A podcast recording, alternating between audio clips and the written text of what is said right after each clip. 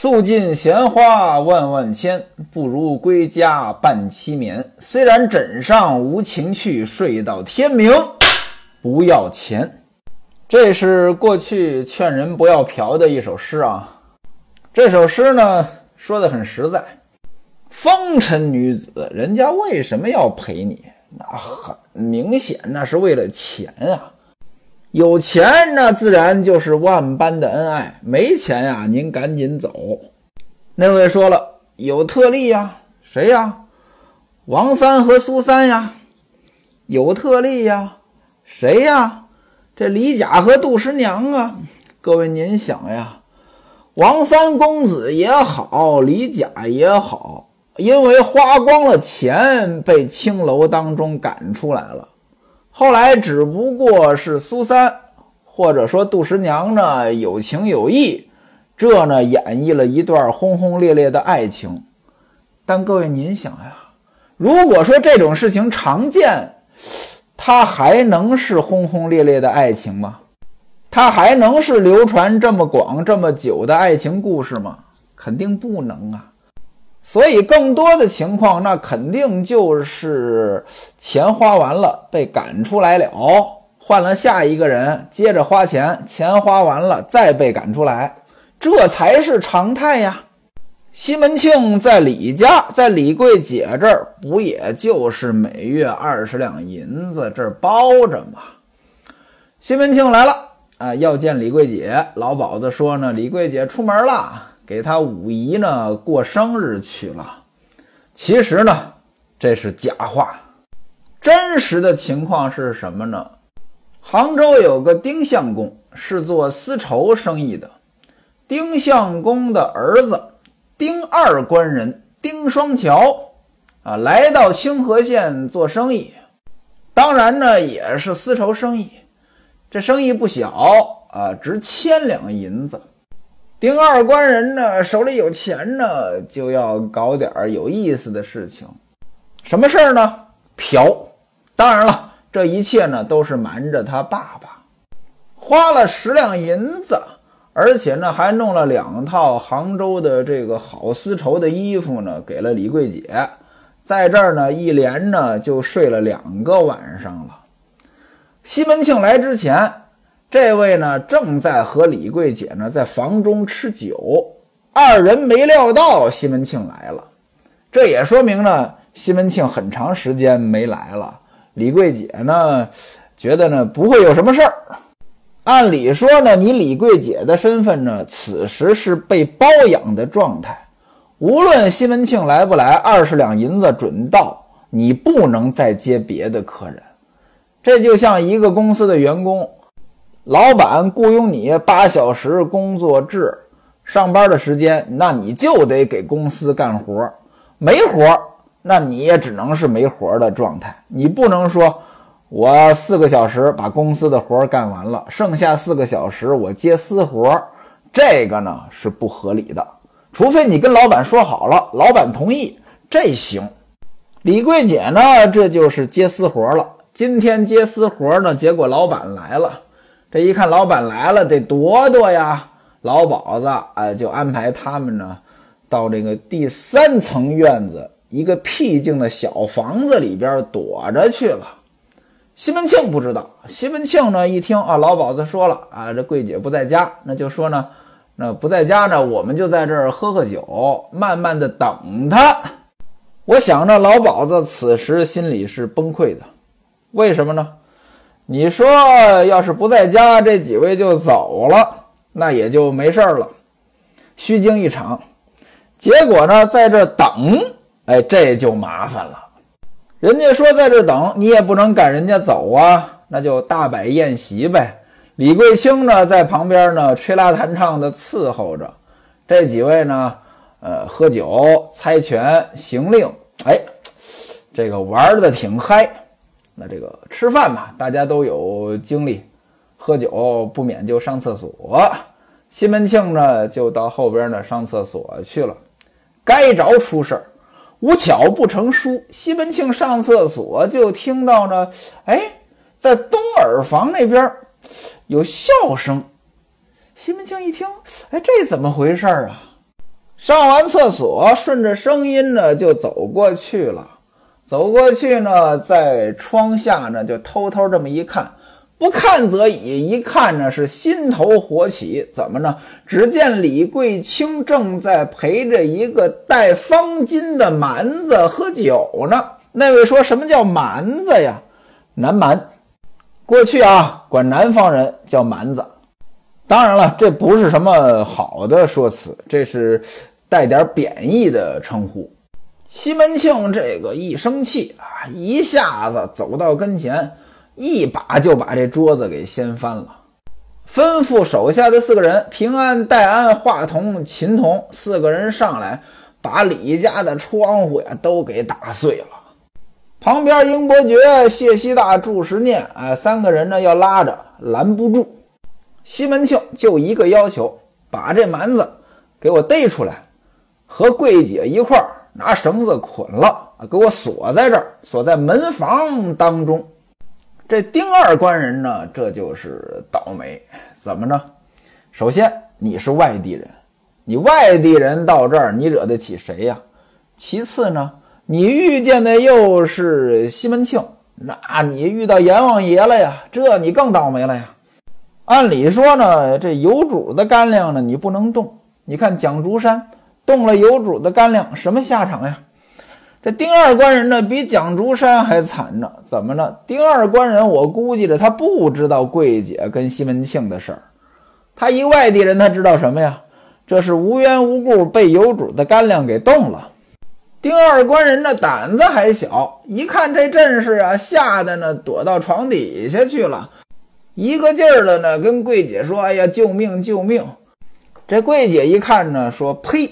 你真是个不中用的东西，这不是还有我妈妈呢吗？啊，有老鸨子呢，这也是我们院中啊常有的事儿，别担心啊，你随便他爱怎么折腾怎么折腾，你只要不出来就行。各位您看啊，这妓院当中这种事情一定是经常发生的，从这里呢，您也可以看出来。说哪个男的包养一个妓女，千万不要觉得这个妓女是真感情，他不定呢又跟谁趁你不注意的勾搭在一起。其实呢，在今天这种事情呢也有。前不久呢，我看过一个案子，我这人呢比较喜欢看各种的案件。这案子当中呢，就是一个银行的一个领导包养了一个女的。也是个妓女，专门干这个生意的。这个妓女呢，其实出身还不错，好像是个东北人，父母呢都是大学教授。按理说这出身，怎么会干这个呢？咱也想不明白啊。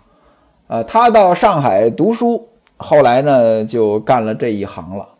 在今天干这一行那是非法的呀，就被警察抓住过。头一次抓住呢，父母是批评教育。再抓住呢，父母就彻底失望了啊，跟他断绝关系了。这女的长得很漂亮，人很高，后来呢就被这银行的这个领导呢给包养了。这银行的领导呢专门弄了一套房啊，买了一套房包养她。但是银行的这个领导呢也不是说老来，哎，他不来的时候呢，这女的呢又和一个税务系统的年轻领导搞在一起了。这事儿呢挺有意思，银行的这个领导呢是真金白银的砸下去包这个女的，可是这个女的呢对银行的这个领导呢没感情，这女的呢对税务系统的这个年轻领导呢有感情，动了真感情了，而且呢一心呢要跟他结婚，可是税务系统的这个年轻领导，人家大好前程，人家跟你搞这些不过就是贪图你的美色。并没有真的打算怎么样，你说你干这种职业的，人家 不可能跟你怎么样呀。可是这个女的呢，就痴心啊，就想嫁给他。一来二去呢，这男的压力就很大了。最后呢，这男的就把这女的呢给干掉了，给杀死了，而且呢还是一个高智商犯罪。这个案子要展开讲呢，那挺有意思的。呃，怎么犯罪呀？怎么设局啊？呃，怎么破案呀？都特别有意思。但是咱们就不展开了啊。咱们就讲跟咱们这个《金瓶梅》这部书这情节相关的，就是说呀，一个男的您包养一个风尘女子，那是包养不住的。从李桂姐的话当中也听得出来，啊，这种事情在我们这儿经常发生，你不用担心。那也就是说，被包养的再接点私活，多挣点钱呢，这是常事儿。西门庆带着人呢，就是打砸了一番。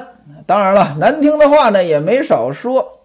老鸨子呢想解释一些什么，但是差一点呢也挨打。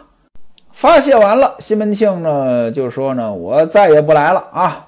我发誓，我再也不来了。”呃，冒着雪呢就回家了。您看啊，这回个呃也不怕大雪阻拦了。嘿嘿嘿，这么一折腾呢，时间呢就不早了。到家中呢已经是一更时分，一更七点到九点。那位说了，七点到九点不晚呀，那是今天。过去的夜生活哪有那么丰富呀？过去的晚上哪有那么亮堂呀？今天这个十二点以后才睡觉的人那很多，过去呀八点之前都睡觉了，更何况这是冬天，在我们老家河北啊，这西门庆呢他们家是清河县，今天呢也属于河北省，我们老家呢也是河北省，在我们老家冬天，那下午四五点钟天就要黑了，早上七八点呢天刚亮，所以我们冬天呢吃两顿饭呀。这说的是过去啊，冬天吃两顿饭，上午可能九点十点吃顿饭，下午呢三点四点或者四点五点吃顿饭，这就是晚上了，嗯，就该休息了。西门庆这一更时分到家，又下着雪，这就叫夜深人静了。啊，底下人把门打开，西门庆下了马，踩着雪呢，就到了后边了。西门庆家是好几进院子呀。这内宅肯定在后边。西门庆到了内宅的这角门这里呢，结果看见这个门呢是虚掩着，这个很不正常啊。过去这内宅呢，一般人是不能进去的，这门平时都是关着的，尤其是晚上。再加上古代的治安它也不好，这晚上不关门，这个不正常。虚掩着，那就不定是有什么事儿呢。估计西门庆在想：“哎呀，难道我家里的女人也在和什么人私通？这是给谁留门着呢？”西门庆呢，这回倒是做事儿呢挺沉稳啊，没有发火，没有直接就质问，而是呢，呃，立在墙边呢，就听就看倒看看这门呢是给谁留的。不大一会儿呢，小玉出来了。在这个走廊之下呢，放了一张桌子。放桌子干什么呀？原来啊，吴月娘和西门庆两个人冷战以来呢，这吴月娘呢每个月吃斋三次，而且呢逢七都要搞个仪式，焚香呀，拜一拜。什么叫逢七啊？初七、十七、二十七啊，逢七呢都要拜一拜。拜一拜干什么呢？保佑夫主早早回心，这其实跟前文书啊，潘金莲找人想办法呢，呃，让西门庆对她好，这是一样的。吴月娘呢也是个女人，也希望男人对她好，也搞了类似的动作，也诉诸于封建迷信了。当然了，这事儿呢，西门庆是不知道的，他就看见小玉呢。啊，把这个香案摆好了。不大一会儿呢，吴月娘出来了，穿得很整齐，香炉里面插满了香。啊，吴月娘呢就对着天空呢这跪拜，就说什么呢？说妾身吴氏，作配西门啊，我姓吴，我嫁给了西门庆。奈何呢？这个我老公呢留恋烟花，到现在是中年无子，我。还有其他几个人，我们妻妾六人呢，都没生出儿子来。以后呢，这坟前呢也没有拜扫之人，所以呢，我这整天睡不着觉，我就担心这个事儿。将来我们这家业，我们这个后事托付给谁呀？因此呢，我许下誓言，每天晚上在星月之下祝赞三光。您注意啊，这里说的是。每夜每天晚上。但是刚才咱们刚说完呀，说的是逢七，初七、十七、二十七，这又怎么回事？我估计着呢，是作者笔误写错了啊。逢七差不多，每天晚上，我觉得也不可能。咱就不管这个细节了。吴月娘说呢，每天晚上在星月之下祝赞三光，三光者日月星，这在《三字经》里面是有解释的啊。啊，我要祈祷什么呢？祈祷让我老公呢早点回心，不要老留恋那些乱七八糟的事情啊，多用一些心在家事上边啊。我们妻妾六人当中，甭管是谁，早点呢生个儿子，这才是大事儿啊。这就是我祈祷我的愿望。您看啊，这吴月娘和潘金莲这么一比，您看出来了，吴月娘真的就是贤惠。啊，就连这种祈祷，人家都说得很明白啊，妻妾六人谁生都行，我们西门家得有后人，这可真是一心为西门庆好。这一幕被西门庆看在眼里，听在耳里，真是满心惭愧呀！看来我一向是错怪了他呀，我这贤妻真的是为我好呀。为什么说《金瓶梅》这部书它好呢？作者太会写了呀！各位，您想呀，这种对比，这种反差多么强烈呀！西门庆在外边逛窑子，结果呢，每月二十两银子包着他，窑姐呢还跟着别人了。这刚刚发完火，这一腔怒火回来之后，到家一看，哟呵，这小门虚掩着，又有事儿。这就预备着接着发火呢，结果呢，看到了跟自己冷战的妻子，一心为自己好，一点私心都没有。您想一想，您要是西门庆，此时心里边就在这个两个巨大的反差之下，是一种什么感觉？肯定也感动的是无可无不可呀。西门庆一下子啊，就从墙根底下走过来了，一下就抱住月娘了。这吴月娘不知道呢啊。吓了一跳，您想一想呀，夜深人静啊，这下着大雪，自己正在这祈祷呢，瞅冷子来个人把自己抱住了，谁都得害怕，本能的就要推开这个人往屋里跑。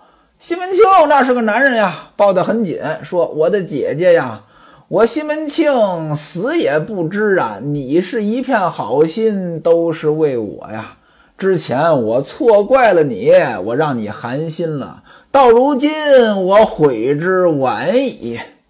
吴月娘还生着气呢，说这大雪天的，你走错门了吧？啊，你不是来我这里吧？我是那不贤良的淫妇呀！我和你有什么关系？我哪儿又是为你好啊？你平白无故的来招惹我干嘛呀？咱们两个人呀，最好呀，这辈子别见面了。西门庆也知道吴月娘这是气话，一把呢就把吴月娘拉进房中，在灯下看吴月娘的穿戴呢，一身大红袄绸子的啊，软黄的裙子，头上戴着这个是貂鼠卧兔。什么叫貂鼠卧兔？皮帽子。您哪位要是看过电视剧《红楼梦》，那个凤姐戴的那个，就冬天戴的那个，那就是貂鼠卧兔。貂皮的，啊，做的呢，好像这个兔子在这卧着，两鬓边啊，一边一个兔子，像兔子，但跟兔子没关系。貂鼠卧兔，吴月娘这戴着呢，也是这个。另外呢，还有那个金满池蛟分心，呃，头上这个头饰啊，就是把这个头发分开的这么一个头饰。西门庆一看呢，哎，觉得呢自己老婆挺好看呀，这就叫情人眼里出西施。其实呢。西门庆的这个老婆吴月娘呢，这相貌呢，并不是说多好看的人。这前文书呢，咱也介绍过。更何况西门庆身边呢，美女如云啊，尤其是潘金莲。那别说在西门庆身边的女人当中，你就是拉到中国历史上，那潘金莲也是有名的大美女啊。所以呢，这个显不出来吴月娘。可是呢，此时西门庆感动了呀，对吧？这一感动有感情，哎，情人眼里出西施。西门庆此时心里边，哎，越看吴月娘越好看，连忙给吴月娘作了个揖，而且是深深作了个揖，说呢：“我西门庆一时糊涂，不听你的好话，辜负你的好意，我这叫什么呀？有眼不识金山玉，拿着顽石一样看。这金山玉就是那个和氏璧啊，有眼不识金山玉。现在我才知道你对我好啊，你千万一定要原谅我。”吴月娘说：“我又不是你心上的那人儿啊，我哪有什么好话劝你啊？啊，你呢就让我在我这屋里边呢自己生活啊，你别打扰我。我这屋里呢也容不下你，你趁早呀给我出去，要不然我可让丫头呢把你轰出去了。”西门庆说：“我今天呢平白惹了一肚子气，这大雪呢我回来。”我是来找你跟你说一说的。月娘说：“你爱惹气不惹气，你也不用跟我说，我也不管你，你跟管你的人说去。”西门庆一看，哟呵，这个哄不好了。您看西门庆这个人啊，能屈能伸，一看哄不好了，一下子就跪下了，跪在地上，仰着头，嘴里姐姐长，姐姐短，哎，这个劲儿的哄啊！您看啊。潘驴邓小闲，小就体现在这儿了。月娘呢也是真没办法，看着就烦，说你怎么这么不要脸呀？啊，你跪着啊！我叫丫头进来了，呃，叫小玉进来。西门庆一看，哟，小玉进来看我这儿跪着，这才像话呀，赶紧就站起来了。您说两口子这儿闹别扭，尤其西门庆还得哄吴月娘，让下人看着不像话，就跟小玉说呢。说外边下雪，那香桌你收没收进来？什么意思呢？就想把小玉支走。这小玉要是懂事儿的，就说那好吧，我出去收桌子，不就完了吗？结果呢，小玉也是没听懂，说什么呢？这香桌我已经收进来了。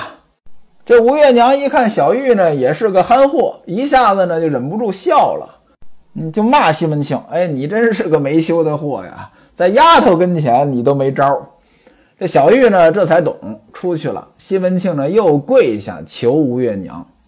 吴月娘呢，这才回心转意，跟西门庆呢和好了。两个人坐在一处，玉箫呢端上茶点呢给西门庆吃。西门庆这才一五一十把今天的经历呢说了一遍。白天呢，常志杰家里边啊聚会，后来呢。到了李家院中啊，发生了什么事情？如何大闹一通？最后呢，跟吴月娘说呢，说我今天发了誓了，我再也不踏院门了。您注意啊，我发了誓了，我再也不去逛窑子了。酒色财气这些东西，男人要发誓，基本上，呃，跟放屁一样。您就拿喝酒这事儿来说吧。喝酒喝多了那是真难受啊！学徒我呢就爱喝酒，虽然我酒量不行，说实话我还挺爱喝酒的。喝多了，哎呦，到后半夜这个吐啊，这个难受啊，这个脑袋疼呀，我就说我再也不喝酒了。可是呢，到现在为止，这个我是努力控制自己少喝酒，也没做到不喝酒。跟我一样经历的人，我估计着啊，有的是。这逛窑子这事儿呢，是不是也这样呢？他这个我没逛过，不知道。吴月娘说呢，这事儿呢，你爱闹不闹，这跟我呢也没关系啊。你说你拿着钱包着他，你不去，他到底有没有接了别的男人呢？这你就不知道。他本来干的就是养汉老婆的营生。就算你能拴住他的身子，你也拴不住他的心啊！更何况身子你也拴不住啊！你难道拿个封皮封着他？西门庆说呢：“你说的倒也是。”于是呢，把丫鬟打发出去，脱衣上床，就要跟吴月娘办那件事情。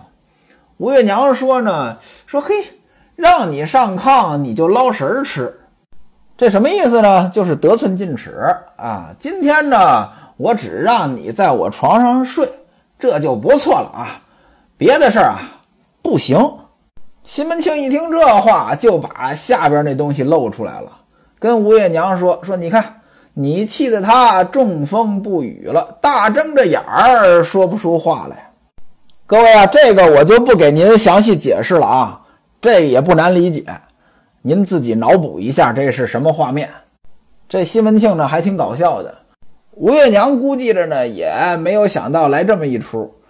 我估计着呢，吴月娘呢，现场呢也觉得挺搞笑的，就说你这个不正经的，哎呀，我怎么看上你了？西门庆哪还管得了这么多呀？欲知后事如何，且听下回分解。